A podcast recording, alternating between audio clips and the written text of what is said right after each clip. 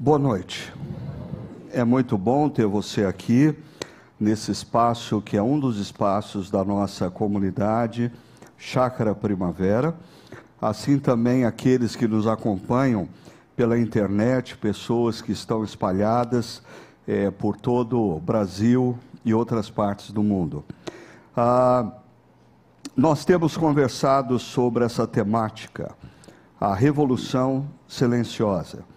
E você percebeu que a nossa equipe está começando a levar a sério esse negócio, né?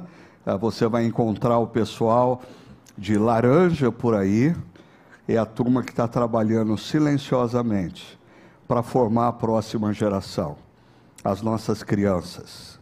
Você vai encontrar o pessoal de azul, é a turma que está trabalhando, não tão silenciosamente, porque a Nena está na recepção, né? Ah, acolhendo aqueles que chegam na nossa comunidade. E você vai encontrar o pessoal ah, que está envolvido com esse momento de música, de adoração, reflexão, som, transmissão, com essa camiseta aqui. E o nosso desafio hoje, dentre outras coisas, é você vestir essa camisa também. É você participar dessa revolução silenciosa, influenciando vidas, fazendo diferença ah, na história de pessoas. Mas, deixa eu. Ah, algumas pessoas estão, talvez, aqui pela primeira vez, e eu queria mostrar para eles primeiro a importância desse tema mostrando um gráfico que, para quem tem estado aqui na nossa comunidade, ele não é novidade. Ah, imagine, por exemplo, a, a história da humanidade descrita dessa maneira. Você possui ah, uma linha, e nessa linha você tem ah, algo que acontece acima dos céus, a eternidade, a, a ação de Deus e o que acontece abaixo dos céus, a história, a natureza, a criação.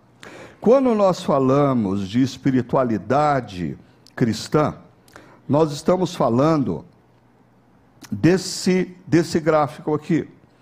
Nós cremos que o Deus Criador que vive na eternidade se revelou na história. Ele se revelou na história no ato da criação do universo ele se revelou na história através dos seus profetas. Ele se revelou na história na sua plenitude, quando ele se fez homem em Jesus e esteve entre nós. O nosso grande problema, talvez nos últimos três séculos, é que a, a, a revolução ah, que foi gerada no pensamento humano através do iluminismo, fez com que a humanidade descartasse o paradigma mental da, da revelação de Deus como fonte de compreensão da verdade. E a verdade passou a ser estabelecida através da razão e do senso comum. Ah, então, nas mais variadas áreas, da humanidade, o que é verdade passa a ser estabelecido pelo senso comum através da razão. Qual é o problema desse paradigma?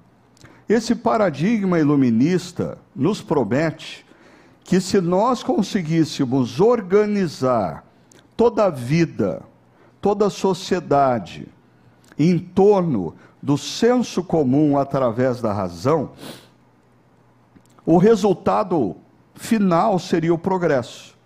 Ordem e progresso. Você já viu isso em algum lugar? Ah, o lema da nossa bandeira ah, é um lema tirado do iluminismo francês: ordem e progresso. E qual o problema disso? O mundo ocidental se entregou a esse projeto, mas ao longo do século XX, a consequência não foi progresso nós tivemos duas guerras mundiais, nós tivemos o Holocausto, e quando você para para pensar que o Holocausto foi fruto do senso comum de uma nação.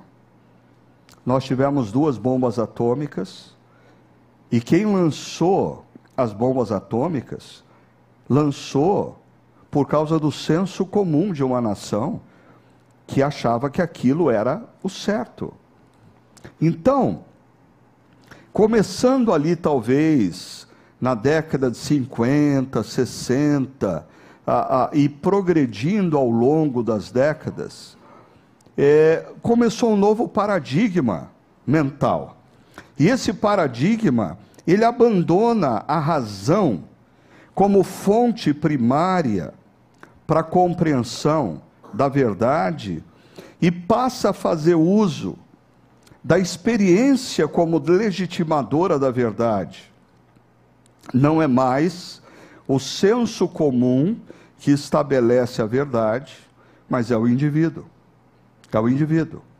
É a verdade para mim. É a verdade para mim.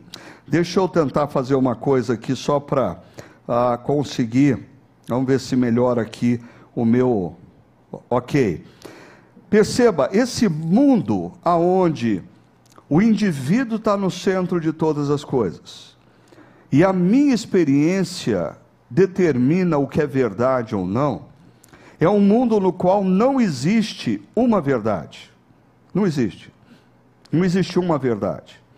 Porque você está conversando com seu filho ou neto adolescente, e ele vai dizer assim para você: Ah, mas isso que você está dizendo é verdade para você, não é para mim. Não é para mim. Porque a minha experiência diz o contrário.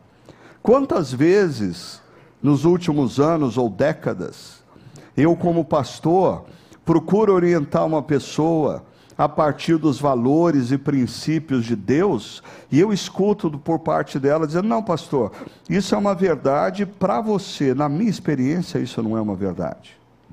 Logo, não existe uma verdade Cada indivíduo tem a sua verdade. E, consequentemente, cada um de nós escolhe o que é verdade para si. Ou eu escolho o que é verdade para mim. As redes sociais mostram muito isso. Nas redes sociais você tem diversas narrativas. E aí, ah, o indivíduo, o indivíduo escolhe o que ele quer acreditar como verdade, o que vai ser verdade para ele. Ah, e o problema é que quando ele escolhe o que vai ser verdade para ele, ele dá um like, ele curte o que ele considera verdade. E aí, todos os robozinhos da internet vão começar a trabalhar para munir você com artigos, com imagens, com opiniões que concordam com o que você escolheu ser a verdade. E daqui três, quatro meses, você está imerso numa bolha e você piamente acredita que absolutamente todo mundo deveria acreditar na sua verdade. Afinal de contas, tem um monte de gente nas redes sociais que concorda comigo. É claro, você está numa bolha. Numa bolha de pessoas que escolheram fazer de uma narrativa a verdade. E perceba, nesse mundo, nós estamos chegando no ápice de uma sociedade totalmente consumista. Porque o indivíduo, ele olha para a sociedade, ele olha para o mundo hoje e enxerga a matéria-prima da realização pessoal dele. Ah, ele quer ter prazer. E se eu trabalho numa empresa e essa empresa começa a demandar de mim algo que me parece muito pesado, eu rompo. Porque o importante é o meu prazer. Ah, se eu estou inserido num casamento e por alguma razão aquele casamento não está mais me satisfazendo, eu rompo e eu vou atrás de outro, porque eu sou um consumidor e o mundo existe para o meu prazer. E quando amigos começam a falar o que eu não quero ouvir, eu rompo com esses amigos. E quando a igreja começa a falar o que eu não quero ouvir, eu rompo com a igreja. Porque nós estamos vivendo ah, na maior intensidade possível na história relacionamentos orientados pelo consumo. Ah, a gente viu algumas semanas atrás um pouco das ideias de um sociólogo, Bauman, já falecido, que fala que a gente vive numa sociedade líquida, porque os relacionamentos são descartáveis. É por isso que nós entendemos que nós precisamos de uma comunidade. Nesse mundo caótico, nesse mundo aonde o indivíduo olha em busca da sua satisfação e olha para o universo como matéria-prima da sua realização pessoal, nós precisamos de uma comunidade onde pessoas pensem qualitativamente diferente. Por que elas pensam qualitativamente diferente? Porque essa comunidade é uma comunidade que ouviu uma mensagem e creu nessa mensagem. Qual é a mensagem? O Deus Criador, na pessoa de Cristo, entrou na história e naquela cruz, ele morreu por nós, para pagar o preço da nossa rebelião, da nossa rebeldia. E ele nos oferece o perdão. E todo aquele que se rende a Jesus e aceita o seu perdão, Deus começa algo novo de dentro para fora no seu coração.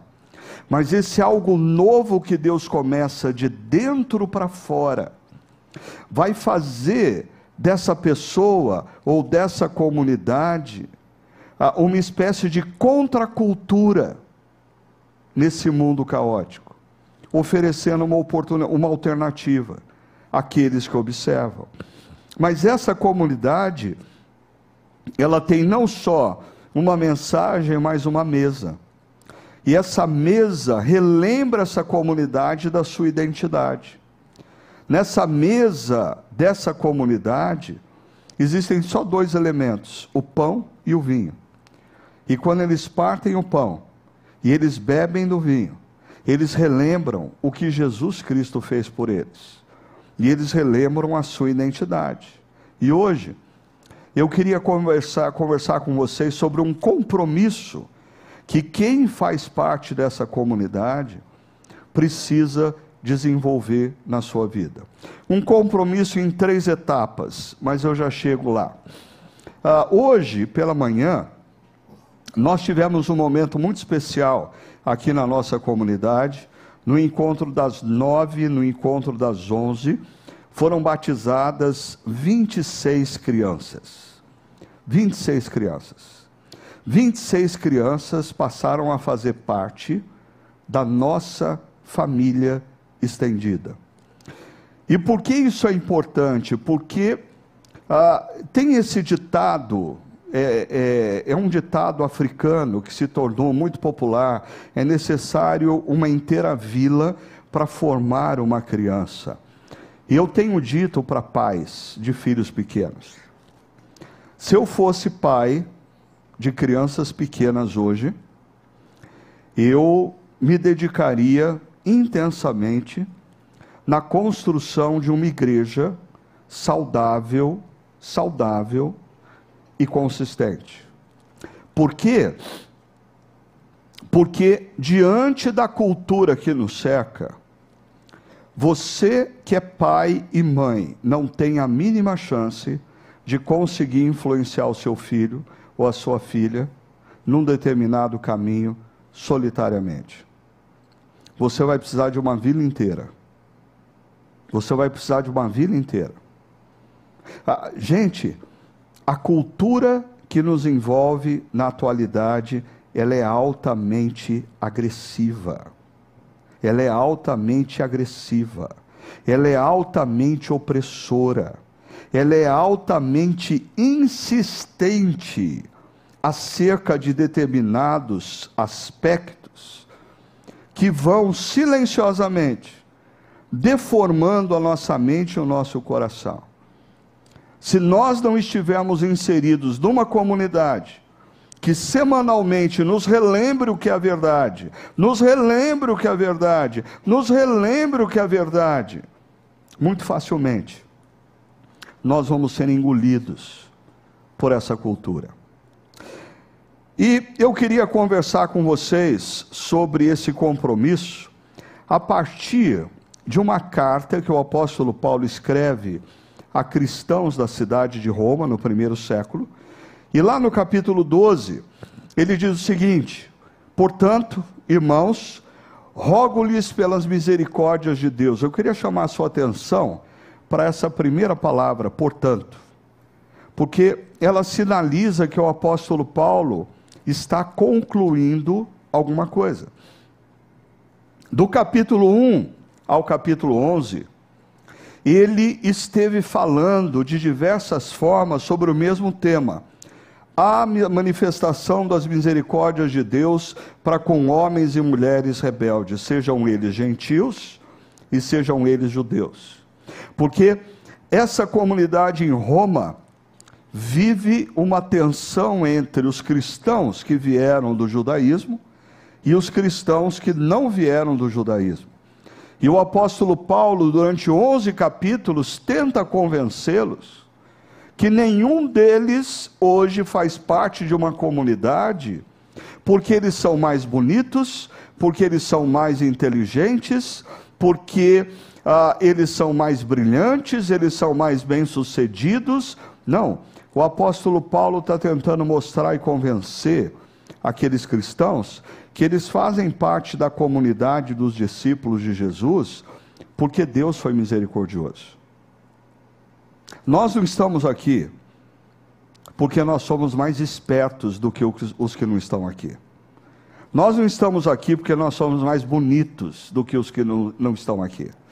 Nós não estamos aqui porque nós temos mais recursos materiais do que os que não estão aqui. Nós estamos aqui porque Deus é misericordioso. Nós não merecíamos estar aqui. Se a gente olhar para o nosso passado e começar a contabilizar os nossos erros, dos menores aos mais grotescos, dos públicos aos mais privados, nós vamos nos convencer que a única coisa que nos une aqui é a misericórdia de Deus. E, e, nesse aspecto é interessante a comunidade cristã e igreja. Porque de segunda a sexta você pode ser um empresário bem-sucedido, de segunda a sexta você pode ser um influencer famoso, de segunda a sexta você pode ser um jogador de futebol milionário. De segunda a sexta você pode ser um advogado bem-sucedido. De segunda a sexta você pode ser um médico famoso. Mas quando você adentra numa comunidade cristã, você é lembrado que a única coisa que te credencia para estar na comunidade dos discípulos de Jesus é uma: Deus foi misericordioso para comigo e para com você. A misericórdia de Deus é o nosso ponto em comum aqui. É o nosso ponto em comum. E, a partir daí, o apóstolo Paulo vai tratar acerca de três dimensões desse compromisso que nós precisamos ter. A primeira dimensão diz respeito à mentalidade transformada. E eu queria que você guardasse isso, então vou pedir para você repetir essa primeira dimensão. Mentalidade transformada. Vamos repetir? Mentalidade transformada. Ah, tendo a mentalidade transformada, nós vamos perceber como o apóstolo Paulo vai nos dizer que a mentalidade transformada vai nos propiciar uma autoimagem equilibrada. Vamos repetir isso? Autoimagem equilibrada. E a autoimagem equilibrada vai nos levar a uma agenda outro-centrada. Vamos repetir? Agenda outro-centrada. Que tal a gente repetir os três agora? mentalidade transformada, autoimagem equilibrada, agenda outro-centrada. Ah, como a maioria de vocês são bem espertos, você já está percebendo que aonde o apóstolo Paulo conclui é justamente o oposto da nossa cultura. Porque a nossa cultura quer nos convencer que nós somos o centro de todas as coisas, nós decidimos o que é bom para nós e tudo à nossa volta não passa de matéria-prima para a nossa própria realização. E o apóstolo Paulo está dizendo que quando nós temos a nossa mentalidade transformada, nós temos a nossa autoimagem recalibrada e a gente passa a ter uma agenda outro centrada. Deixa eu mostrar para vocês primeiro a questão da mentalidade transformada. O apóstolo Paulo diz assim: Portanto, irmãos, rogo-lhes pelas misericórdias de Deus que se ofereçam em sacrifício vivo, santo e agradável a Deus. Este é o culto racional de vocês.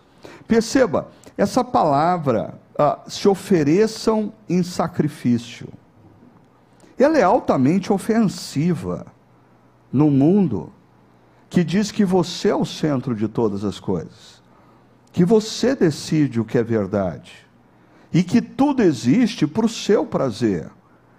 O apóstolo Paulo está dizendo: não, se você compreendeu quem é Jesus e você creu que ele é o Deus encarnado que entrou na história e se ofereceu naquela cruz para te reconciliar, com Ele mesmo. Ah, você precisa agora se oferecer como sacrifício vivo, santo e agradável a Deus. Deixa eu dizer uma coisa.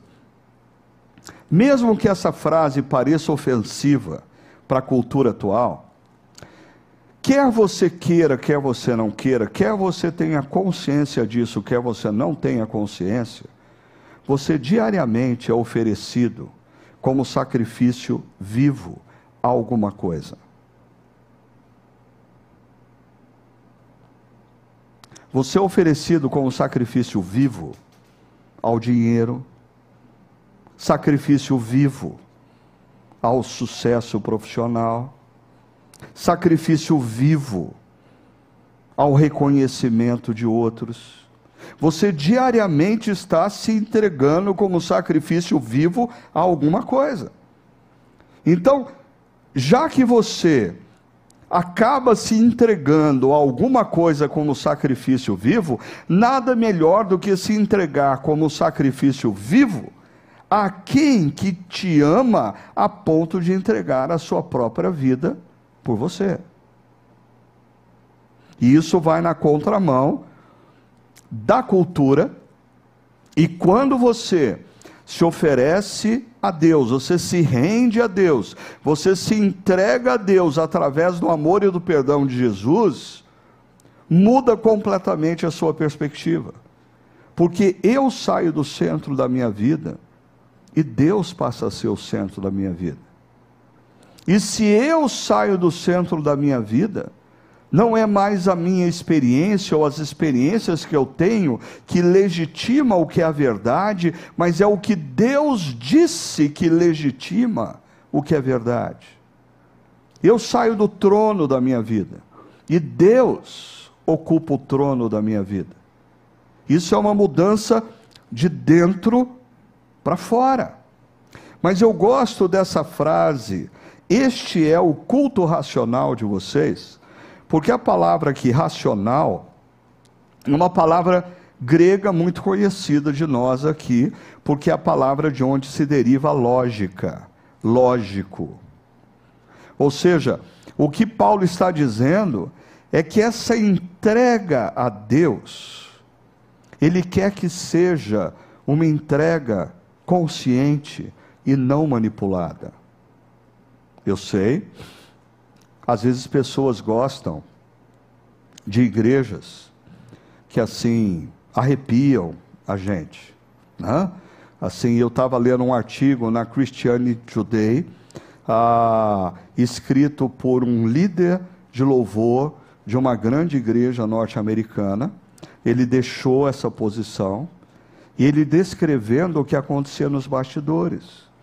Como ele estava na frente do povo e constantemente no ponto aqui no ouvido dele, ah, era dito a ele o que ele deveria fazer para que o povo tivesse uma experiência cada vez mais forte.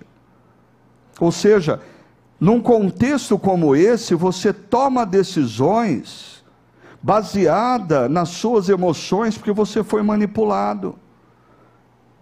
Ah, e eu diria, se você gosta de uma igreja que trabalha com emoções e deixa de lado a razão, hoje você veio na igreja errada você veio na igreja errada. Porque aqui nós queremos compreender o que Deus quer de nós. E nós queremos tomar decisões não baseada nas emoções, mas baseada numa consciência. É isso que Deus quer que eu faça.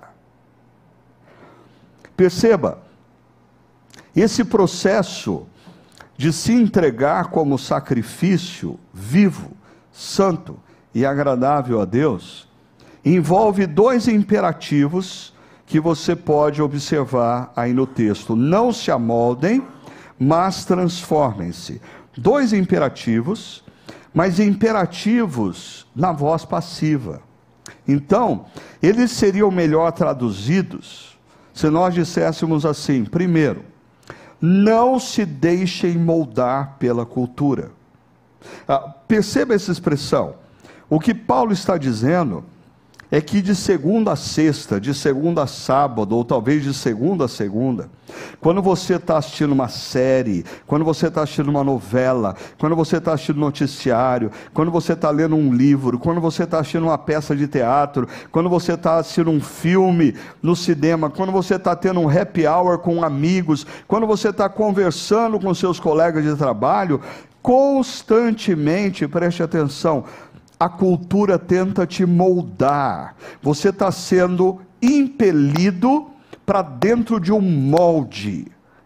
Você vai sendo formatado na maneira como você pensa, formatado na maneira como você atribui valor, formatado nas prioridades que a cultura vai estabelecendo para você. Paulo está dizendo: não se deixem moldar pela cultura. Antes, se deixem transformar. E a palavra transformar aqui é metanoia. Noia é mente, é de se transformar através da mente. A sua mente é muito importante nesse processo. Constantemente, no Novo Testamento, o apóstolo Paulo diz que os cristãos precisam ser criteriosos, eles precisam ter bom senso, eles precisam examinar o que está sendo oferecido a eles. Não se deixe moldar pela cultura, antes se transforme na sua mente pelos valores e pelos princípios de Deus. E aí, o que o texto vai concluir é que quando isso acontece, Deixa eu fazer mais um ajuste aqui. Quando isso acontece, você vai ser capaz de experimentar e comprovar a boa, agradável e perfeita vontade de Deus. Quantos aqui já não estiveram diante de situações que se questionaram, mas qual é a vontade de Deus?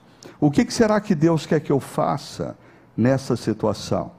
O que o apóstolo Paulo está sugerindo, viva constantemente, não se deixando moldar pela cultura, e constantemente se deixando transformar na mente pelos valores e princípios da palavra de Deus. E Deus vai te conduzir a experimentar e comprovar como a vontade dele é boa, como a vontade dele é agradável agradável, como a vontade dele é perfeita. Agora, a mentalidade transformada é a primeira etapa desse compromisso. Quando nós temos a nossa mentalidade transformada, nós então passamos para a segunda etapa, que é a autoimagem equilibrada. Olha só, Paulo diz: Por isso, pela graça que me foi dada, digo a todos vocês, prestem atenção, ninguém tenha de si mesmo um conceito mais elevado do que deve ter. Por quê? Porque não importa qual é a sua posição social, não importa qual é a sua profissão, não importa quão conhecido você é na sociedade, não importa quanto dinheiro você tem na conta bancária. Nós aqui reunidos como comunidade temos uma coisa em comum: nós estamos aqui porque Deus é misericordioso. Então o apóstolo Paulo, ninguém deve estar numa comunidade cristã pensando acerca de si mesmo mais do que deveria. E ele continua, mas ao contrário, tenha um conceito equilibrado. Tem um, é, é interessante que nessa sociedade do eu, o narcisismo corre solto. As, as redes sociais, elas existem porque o ser humano é altamente propenso ao narcisismo. O que, que é o self? Se não uma das maiores expressões narcísicas da história da humanidade. Eu preciso tirar um self quando eu acordo, para o mundo saber como eu acordei. Eu tirar um self do meu café da manhã, para o mundo saber o que eu tomei no café da manhã. Eu tirar um self na hora do almoço, para o mundo saber onde eu estou almoçando, com quem eu estou almoçando. Ah, e, e o apóstolo Paulo diz: se você tiver a sua mentalidade transformada, você vai ter uma autoimagem mais equilibrada. Você não é tudo isso. Mas você é muito mais do que você imagina. Você é um filho amado que Deus entrou na história para te buscar e para trazer para perto dele. Esse deveria ser o nosso maior valor nós temos sido alvos do amor de Deus em Jesus. O apóstolo Paulo usa uma outra analogia. Ele diz que nós somos vasos de barro. Imagina assim uma comunidade cristã. Não importa a posição social, a quantidade de recurso financeiro, a fama, o sucesso profissional, é tudo vaso de barro. É tudo vaso de barro. E o apóstolo Paulo diz: Nós somos vasos de barro e o tesouro que está em nós é Cristo Jesus. Nós somos vasos de barro com um tesouro. E esse tesouro é o amor e o perdão que Jesus nos deu na sua cruz. Então, essa autoimagem vai nos levar a perceber que nós não somos indivíduos autônomos, mas nós somos pessoas interdependentes. Você notou a diferença aqui? Nós não somos indivíduos autônomos, como a cultura diz. Nós somos pessoas, nós somos criados para sermos pessoas relacionais e interdependentes. Quando a Bíblia diz que o homem e a mulher foram feitos à imagem e semelhança de Deus, para para pensar que o nosso Deus, diferentemente de outras religiões, é um Deus trino é um Deus relacional, é um Deus interdependente do Pai, o Filho e o Espírito Santo, e Ele nos cria para sermos homens e mulheres interdependentes, nós precisamos um do outro, olha só. Paulo vai usar a seguinte analogia: assim como cada um de nós tem um corpo com muitos membros, mão, pé, cabeça, olho, boca, e esses membros não exercem todos a mesma função. Nem todos os membros enxergam. Nem todos os membros falam. Nem todos os membros têm movimento. Mas isso vai nos levar à conclusão que o apóstolo Paulo quer que a gente chegue. Porque nem todo, porque todos os membros não têm a mesma função, cada membro precisa do outro. Olha o que ele diz: assim também em Cristo nós, que somos muitos, formamos um corpo. e cada membro está ligado a todos os outros. Então a autoimagem equilibrada é derivada da mentalidade transformada. Mas a autoimagem equilibrada deve nos mover então a uma agenda outro-centrada. Olha o que o apóstolo Paulo vai dizer: temos diferentes dons de acordo com a graça que nos foi dada. Essa palavra dons e essa palavra graça, no português elas parecem muito distintas, mas no grego ela tem a mesma raiz. Graça é a palavra caris, e dons é a palavra carismata. Ou seja, os dons são derivados da, da graça. E tudo isso nos leva a pensar que os dons espirituais, eles são dádivas, eles são presentes que Deus nos dá. Deixa eu explicar isso rapidamente para você. Quando você compreende quem é Jesus e você decide se render ao seu amor e ao seu perdão, a palavra de Deus diz que Deus derrama sobre você o Espírito Santo. E quando Deus derrama sobre você o Espírito Santo, o Espírito Santo lhe concede dons espirituais. O fato de você não ter consciência de quais são os seus dons, não muda o fato de que você tem dons. O fato de você não estar usando os seus dons, não muda o fato de que Deus te deu dons para serem utilizados. Mas perceba, dons espirituais, em, em algumas pessoas, eles funcionam da seguinte maneira: a pessoa já tinha determinados talentos naturais. Mas quando ela se rendeu a Jesus e se tornou parte da comunidade dos discípulos, o Espírito Santo de Deus redirecionou, potencializou aquele talento para o benefício de outros. Deixa eu explicar. Ah, desde, desde criança, adolescente, a liderança talvez seja algo natural para mim.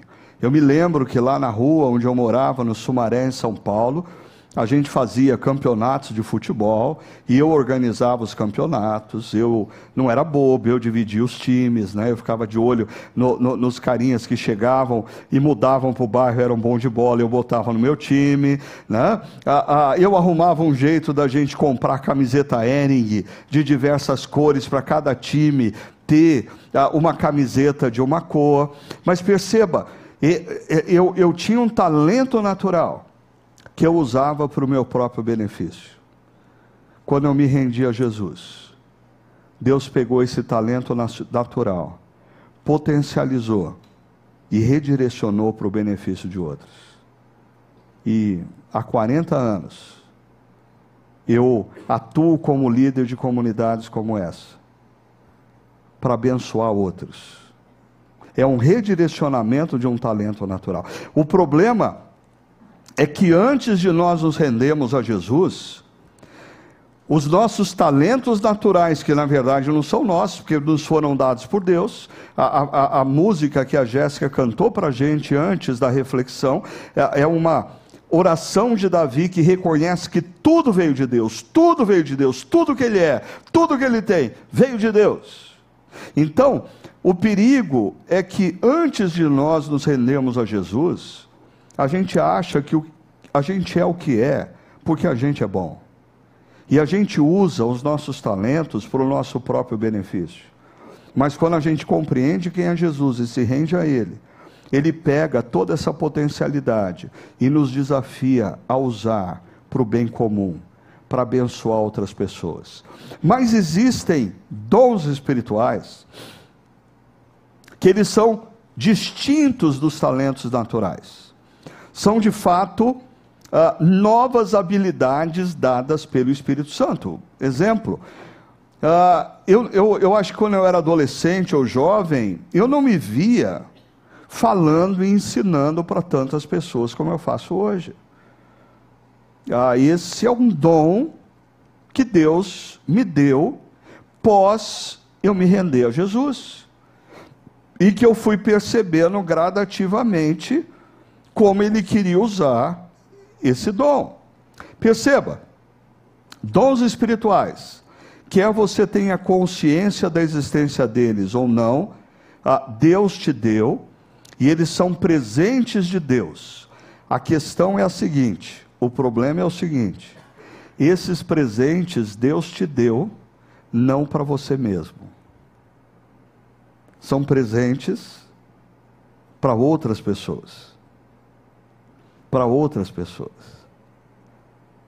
Eu me lembro de um amigo que ele estava numa situação falando numa igreja, ele era convidado ali, e quando ele terminou a, a, a palavra e ele estava saindo, um líder da igreja veio até ele e falou assim: Olha, a nossa igreja queria abençoar você, ah, porque você nos abençoou.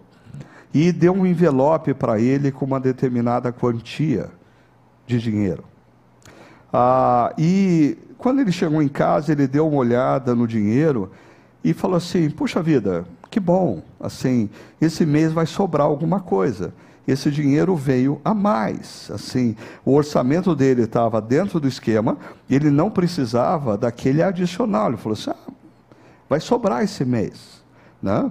Aí, na manhã seguinte, ele tinha um café da manhã marcado e ele encontrou com uma pessoa que estava enfrentando uma dificuldade financeira, estava desempregado, tinha contas que não tinha conseguido pagar, e a pessoa falou assim: Pastor, eu eu preciso aí em torno de tantas, tantos reais. E era exatamente o dinheiro que ele havia recebido como oferta na noite anterior. E naquele momento ele percebeu claramente: aquele dinheiro não era para ele. Aquele dinheiro, ele era só instrumento para entregar para outro. Ah, esquece o exemplo do dinheiro.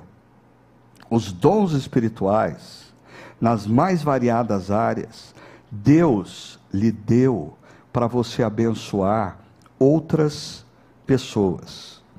O propósito dos seus talentos em Cristo Jesus e os seus dons do Espírito é abençoar outros.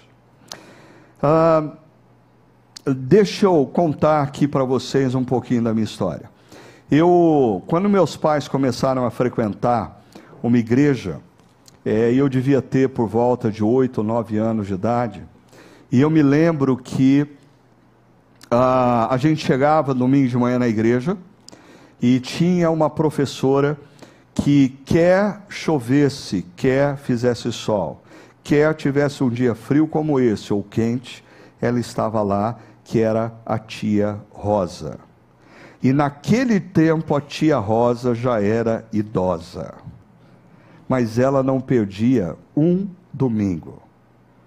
Ah, alguns aqui vão até lacrimejar o olho, né? Porque, e outros não vão nem saber do que eu estou falando. Mas eu me lembro da tia Rosa contando histórias, fazendo uso do flanelógrafo. Flanelógrafo era um meio de assim, a, a, a, um meio de comunicação altamente sofisticado na época, né?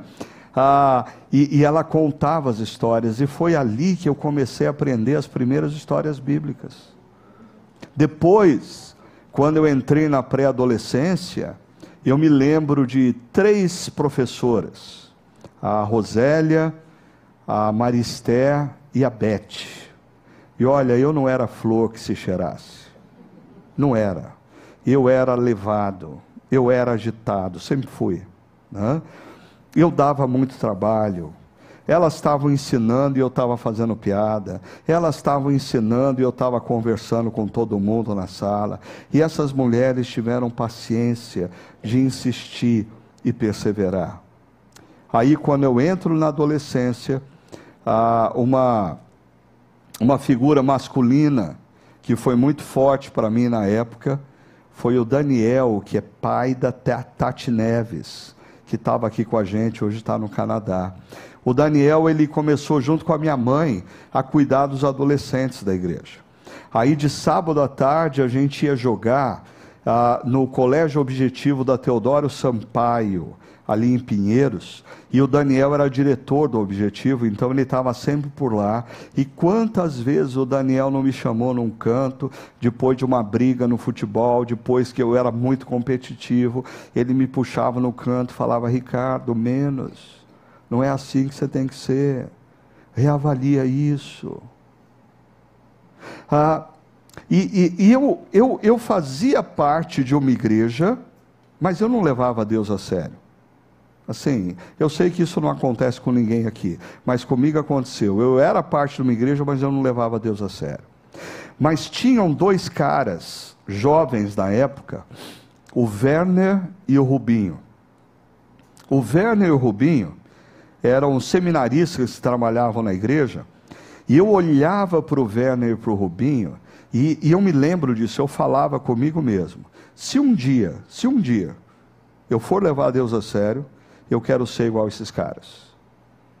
Do que eu estou falando aqui, ah, hoje talvez algumas pessoas olham para mim e digam assim: ah, puxa vida, Ricardo, você foi uma bênção muito grande na minha vida, você foi uma bênção muito grande, Deus usou você para começar essa comunidade em Campinas, dessa comunidade começar mais de 70 outras comunidades no Brasil e fora do Brasil. Ah, muitos, muitos pastores são abençoados pelo que você fala. Ah, mas tudo isso começou porque a tia Rosa dedicava toda manhã de domingo no Chácara Kids contando histórias. Porque a Maristé, a Beth e a Rosélia dedicavam um tempo da vida delas que elas não precisavam dedicar, cuidando dos filhos dos outros e uns filhos levados feito eu. Ou seja, quando pessoas usam os seus dons para os outros, você, aí que a gente está falando de uma revolução silenciosa. A, a tia Rosa não sabia que no meio daquelas crianças, eu estava lá. Se ela pudesse ver 50 anos depois, talvez ela tivesse mais entusiasmo ou não, não sei. Mas é uma revolução silenciosa. E o seu dom não é uma questão de opção, mas é de missão. E, e deixa eu dizer uma coisa que eu vou fazer alguns inimigos aqui, como sempre eu faço, né?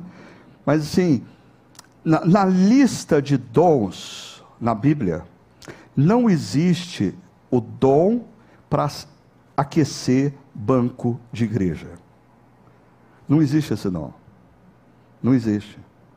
E isso significa que se todos nós recebemos dons, e esses dons foram dados para o benefício do outro, quando eu opto por não estar engajado no exercício desses dons, eu estou gerando algum tipo de sobrecarga para outros ou lacuna no corpo de Cristo. Sobrecarga. A minha mãe que está aqui, anos atrás, teve que fazer uma cirurgia no joelho. E aí, depois que ela fez a cirurgia, ah, três meses depois começou a dar problema no outro joelho.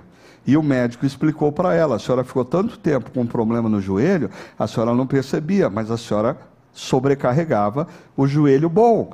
O joelho bom também estragou.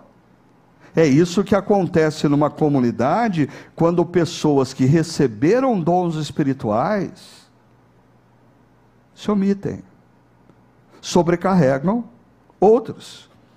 Então, e, e, e, uma última coisa sobre dons espirituais. Talvez alguns vão dizer assim: Ah, Ricardo, muito bonito esse negócio, mas eu não exerço o meu dom espiritual porque eu não sei qual é o meu dom espiritual.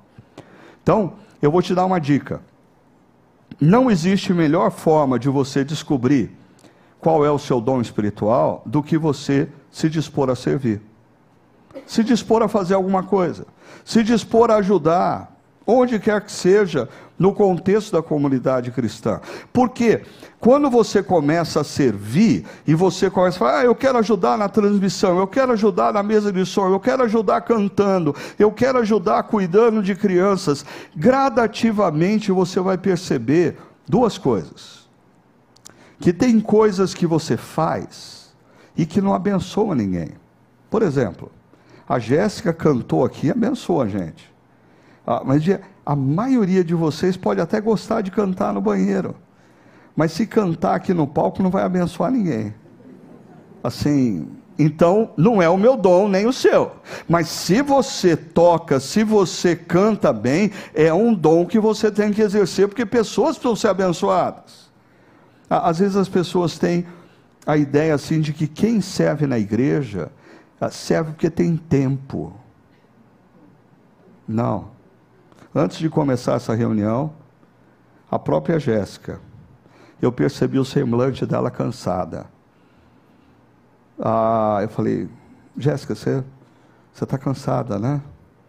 Ela falou, é pastor, eu ontem à noite eu estava trabalhando num casamento ainda, e aí ela chegou sete horas da manhã aqui, ela cantou duas vezes dessa manhã, e cantou agora para nós, junto com os demais músicos, e esse pessoal faz isso domingo após domingo e eles não fazem porque eles têm tempo.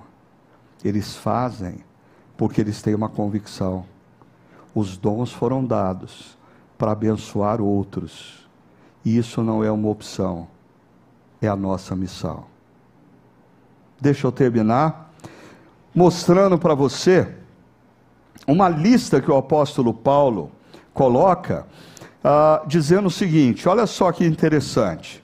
Se alguém tem o dom de profetizar, e, e, e profetizar não tem nada a ver com. Ah, profeta não é cartomante, ok?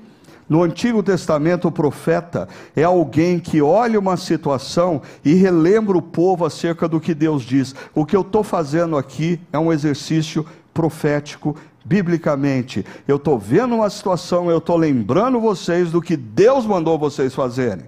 Agora, se alguém tem o dom de profetizar, presta atenção nisso. Use-o. Use-o. Se o seu dom é servir, e você pode servir em várias frentes aqui na nossa comunidade, no estacionamento, na recepção, no Chácara Kids, no som, na transmissão, seja onde for. Se o seu dom é servir, olha o que Paulo diz: sirva. Se o seu dom é ensinar, num grupo pequeno, no Chácara Kids, primeiros passos, se o seu dom é ensinar, ensine. Ah, se o seu dom é dar ânimo, é, tem a ver com aconselhamento, encorajamento. Se o seu dom é encorajar pessoas, se o seu dom é orientar pessoas, que assim faça. Você está percebendo o que o apóstolo Paulo está falando? Você tem o dom de profecia? Use. Você tem o dom de serviço? Sirva. Você tem o dom de ensinar? Ensine. Você tem o, o dom de dar ânimo para pessoas? Faça isso. Você tem um dom de contribuir? Contribua generosamente. Ah, e aqui deixa eu colocar uma coisa, porque é interessante. A Bíblia diz que todo discípulo de Cristo deve evangelizar os seus amigos e parentes. É uma responsabilidade de todos nós. Anunciar o que Jesus fez por nós para eles. Agora, a Bíblia também diz que tem pessoas que têm o dom do evangelismo. Eu não tenho o dom do evangelismo. Quem tem o dom do evangelismo pega um Uber e a corrida é de 15 minutos. O cara começa falando do jogo de futebol, e em 15 minutos ele prega o evangelho para o motorista e convida o motorista a conhecer a Jesus. Por quê? Ele tem o dom de evangelista. Agora, o fato de eu não ter o dom do evangelista não significa que eu não devo evangelizar. Volto para a contribuição. Todo discípulo de Jesus deve contribuir financeiramente com a sua comunidade cristã, quer você seja dessa, quer você seja de outra. É bíblico. É bíblico. Agora, existem pessoas que vão além da contribuição dos dízimos de oferta. Sabe por quê? Porque Deus deu a elas o dom de contribuir. E, e, quando ele escuta um desafio, ele se aproxima da pessoa responsável e diz: quanto custa? E uma coisa que eu aprendi ao longo da experiência de vida: normalmente, esse dom está associado a um outro dom que muitas pessoas gostariam de ter, mas não tem, que é a habilidade de fazer dinheiro. Tem gente que Deus deu uma capacidade tremenda de fazer dinheiro. A pergunta é: deu a capacidade de fazer dinheiro para ele? Ou deu a capacidade de fazer dinheiro para abençoar outros? Deixa eu contar uma história rápida. A nossa comunidade hoje, ah, todos os domingos, nós temos cerca de 500, 600 pessoas que nos acompanham pela internet. É uma comunidade virtual de 500 a 600 pessoas. Durante a semana, nós temos nas nossas mensagens cerca aí, talvez, de 5 mil acessos toda semana. Vezes 4, 20 mil acessos, mais 500 pessoas todo domingo. E a nossa comunidade foi uma das primeiras no Brasil a começar a colocar o culto pela internet. Então, não faço a menor ideia mas eu diria que certamente a gente está na cifra de milhões de pessoas ouviram a palavra de Deus pela internet através dessa comunidade. Mas sabe por que isso foi possível? Um médico veterinário me pediu para gravar um sermão sobre família, ele ficou ali ele pegou uma handcam, lembra da handcam? E ele colocou ali num tripézinho e filmou assim, ó, naquele tempo ainda tinha cabelo, então podia filmar de cima, que não refletia a careca. Ah, aí ele pegou aquele arquivo e colocou em DVD, lembra? De disquinho de DVD. E aí muita gente falou assim: ah, eu também quero, eu também quero, eu também quero. Ele não. Aí ah, nós falamos assim, puxa vida, a gente precisava melhorar isso aqui, mas a gente não tinha dinheiro. Não tinha dinheiro. Um dia, acabou o culto, a reunião, eu estava descendo, a, tesoureira da nossa igreja me parou e falou assim, Ricardo, é, um casal deixou esse envelope e pediu para você abrir. Eu abri e tinha uma carta. E nesse envelope, nessa carta dizia assim, ah, nós ouvimos dizer que a igreja está querendo abençoar pessoas através da transmissão na internet. Então nós decidimos bancar tudo que for necessário para isso acontecer. E já tinha um cheque, na época, de 25 mil reais, que na época, 15 anos atrás, valia muito. E aquela família é responsável, até hoje, por milhões de pessoas terem ouvido a palavra de Deus.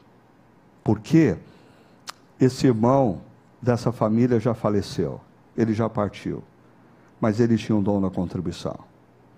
Quando nós lançávamos o desafio, ele era um dos primeiros a chegar perto e dizer: Pastor, quanto custa isso? Ele tinha alegria em ajudar. Ainda exercer liderança. Exercer liderança é organizar, criar estratégias, mobilizar pessoas. Se você tem o dom da liderança, exerça com zelo. Se você tem o dom da misericórdia, diaconia que cuida das pessoas necessitadas, MM, esse ministério maravilhoso que está alcançando mulheres e meninas, as campanhas, né? Faça com alegria. Eu vou terminar dizendo o seguinte para você, presta atenção. Essa lista não é exaustiva, são só exemplos. Mas o que o apóstolo Paulo está dizendo é: você tem um dom, comece a exercê-lo. Se é profecia, faça isso. Se é serviço, sirva. Se é ensinar, ensine. Se é dar ânimo, faça sim. Se é contribuir, faça generosamente. Se é liderar, faça com zelo. Se é exercer misericórdia, faça com alegria, mas faça. Por quê? Porque se você não fizer, alguém está sobrecarregado. Alguém está sobrecarregado. Alguém está fazendo o trabalho do seu dom pessoal e do seu que você não está exercendo. Termino. Pessoal da música pode subir aqui e vocês se comprometem a ficar olhando para mim e não para eles, tá bom? Primeiro, quanto à nossa mente. A pergunta dessa noite é: como que é a sua relação com a sua comunidade local, quer seja chácara, quer seja outra? A, a, a sua relação com a sua comunidade local tem sido formatada por essa cultura de consumo, centrada no eu. A igreja precisa me servir. Eu consumo pregações, eu consumo música, eu consumo reuniões ou o Evangelho já mudou a sua mente para você perceber, não existe problema nenhum, é até uma disciplina espiritual. Você está todo domingo aqui, no momento de adoração e de reflexão, mas não pode parar aí. Existe uma outra dimensão, existe algo que você tem que fazer com o dom que Deus te deu. Segundo, em relação à nossa autoimagem, Você se sente desconfortável ao ouvir que a única coisa que nos qualifica para estarmos juntos aqui é a misericórdia de Deus?